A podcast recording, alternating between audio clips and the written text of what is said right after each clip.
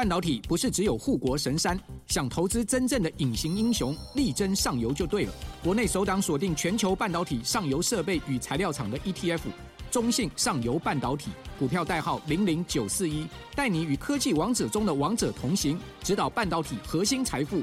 二月二十六到三月一号，称王募集，申购速洽中国信托投信与全台各大证券商。投资一定有风险，基金投资有赚有赔，申购前应详阅公开说明书。嗨，我是威力，你线上奶爸又突然出现啦。今天我们单元呢是威力研究室啊，用研究改变你的财商视野啊。今天的题目是零零九四零筛选机制二，筛选阶段二，放宽筛选机制的小门。那筛选下行风险的优点。那我们在前一集有有介绍了筛选阶段一啊，那前几项指标啦。那我那一集的题目有一个地方写错，其实应该是五个指标，不是六个。那我们这一集会补完剩下的指标与第二阶段的筛选机制，其中筛选机制中啊有放宽筛选的小门呢、来讨论看看可能。有哪些问题啊？另外说，这个指数啊，针对了下行风险做筛选，那下行风险到底怎么计算？那这一集来讨论看看呢、啊？诶我看网络上啊，其实很多朋友啊，针对这个零零九四零啊，或是一些分享者，他通常都是比如说九四零九九三九，他就是在比说啊，这个回撤的值利率多少，或是回撤的报酬率多少，然后计算一下说，诶，我大概买几张可以领多少钱啊？其实我个人认为这样子的说法，其实不能说它不好，只是说你用回撤的东西来判断说我到底要买几张这件事，其实它是一个比较浅的看法。其实你要投资一个东西，最主要还是它的筛选机制的精神是不是符合你个人的希望嘛，这个其实才是重点嘛。那至于它过去的回撤效果跟绩效，或是殖利率，它又不是真正的已经在市场上存在过了。那这个回撤的东西，我们只是参考，我们只能设想说，哦，这样子的回撤的表现，有可能它在未来的过程当中延续这样子表现的可能性。那实际上回过头来呢，你在持有的过程当中，还是这个筛选机制去支撑你主要去购买的原因跟理由了。哦，所以我我看有些朋友他开始在算说，哦，我大概买多少张领多少钱啊？问题是那个是指数回撤的过程啊，它并不是。真实已经在投信做这个持仓，已经开始做成分股的买卖了，它并不是嘛，所以它的跟真实的实际上的数据一定会有一些落差。这个大家在做投资之前哦，不要太有这个。用回测的盲点来看的一种现象啊，到时候可能跟你自己想的不太一样。税后净利啊，跟毛利率哦，我们这一集主要还是针对这个筛选机制在讨论哦。那如果说有些朋友你没看过前面的集数啊，请记得回税后净利与毛利率啊，最近四季税后净利属前九十 percent 高，再来呢是最近四季毛利率成长属九十 percent 高啊。其实分析看起来啊，简单来说，净利跟毛利表现都要好嘛。那税后净利率呢，是税后净利率是指说企业在扣除所有的直接成本、间接成本跟所要缴的所得税之后获得的纯利，这个纯利润占销售收入的比例啊。那因为有很多朋友，你可能看这个指标，你也不是这么了解它是在干嘛，所以我把这些资料收集起来。毛利率的部分啊，毛利就是指说企业营业收入减掉营业成本后所获得的收入。那毛利越高，就代表企业能创造的利润越高，同时反映公司是不是有做好什么成本控制嘛。所以当企业所销售产品或服务成本增加的时候，它的毛利就会下降，因为它花的这 cost A 得了嘛，所以毛利的计算个公式就是毛利的营业收入减掉营业成本。那你要怎么让毛利变高呢？要么就是你的营业成本降低嘛，再来就是营业收入提高。接着来提到这个区域投资的集中度啊，其中这一点呢有提到说，对区域投资集中度的指标二属前九十五 percent 低啊。这个地方啊有提到这个二呢是指注解二啦，是指说区域投资集中度指标啊是参考大陆转投资金额跟净资产占比，因为有些公司它可能是大陆转过来的投资。金额嘛，所以分析来看，就是判断它是不是入资，同时它也不要外资来台挂牌的公司，例如说一些 KY 股啊，那因为它筛选机制里面有提到说，类似像这样子的 KY 股，应该说它的 DM 上有提到啦，像这种 KY 股，它可能是风险比较高，财务比较比较不透明，于是它。把这个东西给它拿掉，筛选掉。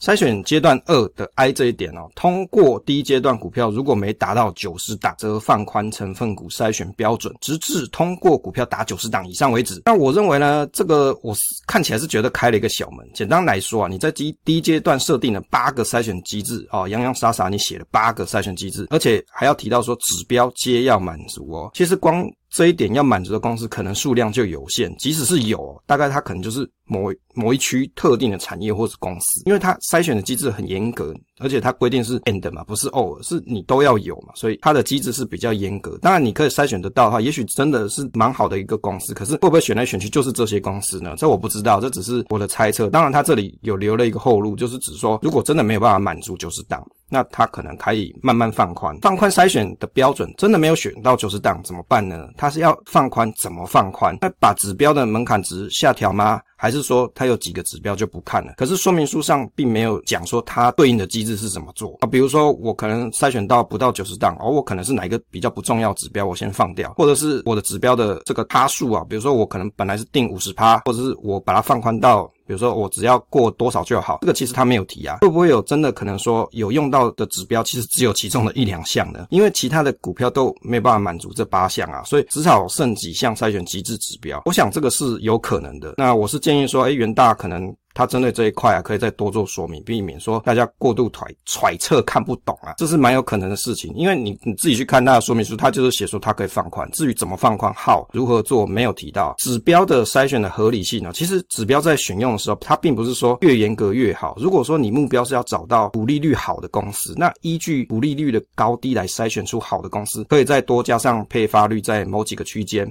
那避免说你过度。使用资本利的超发，如果你是注重填息，那你也可以定义你股利率在某个区间有填息，类似这样子的方式，它可能会比较客观一点。好，假我这边讲的是假设，假设这一档的指数它的目的是股利率，那它可能可以是这样做，指标的简单有效。那假设今天这个指数呢，它是为了要追求动能，它用夏普值也可以来。做到了，他用阿尔法、贝塔这些方式，他也可以做啊。可是如果这些指标要同时成立才筛选得进来这个铺它可能会让这个筛选的难度增加很高，最后就要逐项放宽。你不如一开始就找到有效鉴别出目标的指标，简单就是有效。我们提到说啊，给病人看病的一个重点，这就好像医生要给病人看病。那给病人看病，各位去过长庚嘛，去过一些大医院有没有？你会发现说，有时候医生好像搞不清楚你的症状在哪里，于是他开了很多药，哎，你就领着一袋药回家，很多。药都吃吃看，最后看看有没有效嘛。如果说出现有效了的一些情况，诶，有改善了，也许医生他就慢慢把几项药给去掉，甚至再改一下配方。那最后留下的药呢，它可能就是真正的有效药。那如果你一开始就看出病症，对症下药，是不是就不需要吃太多的药，就可以达到目的啊？我认为啦，应该一个比较好的筛选机制的方式，它可能是要先抓到重点哦，不是说呃一次塞了很多个指标进来，而且都要存在，都要成立，这个有点困难了。下行风险的指标，在这一点有。提到说，最近二五二日下行风险倒数数前九十 percent 高。其实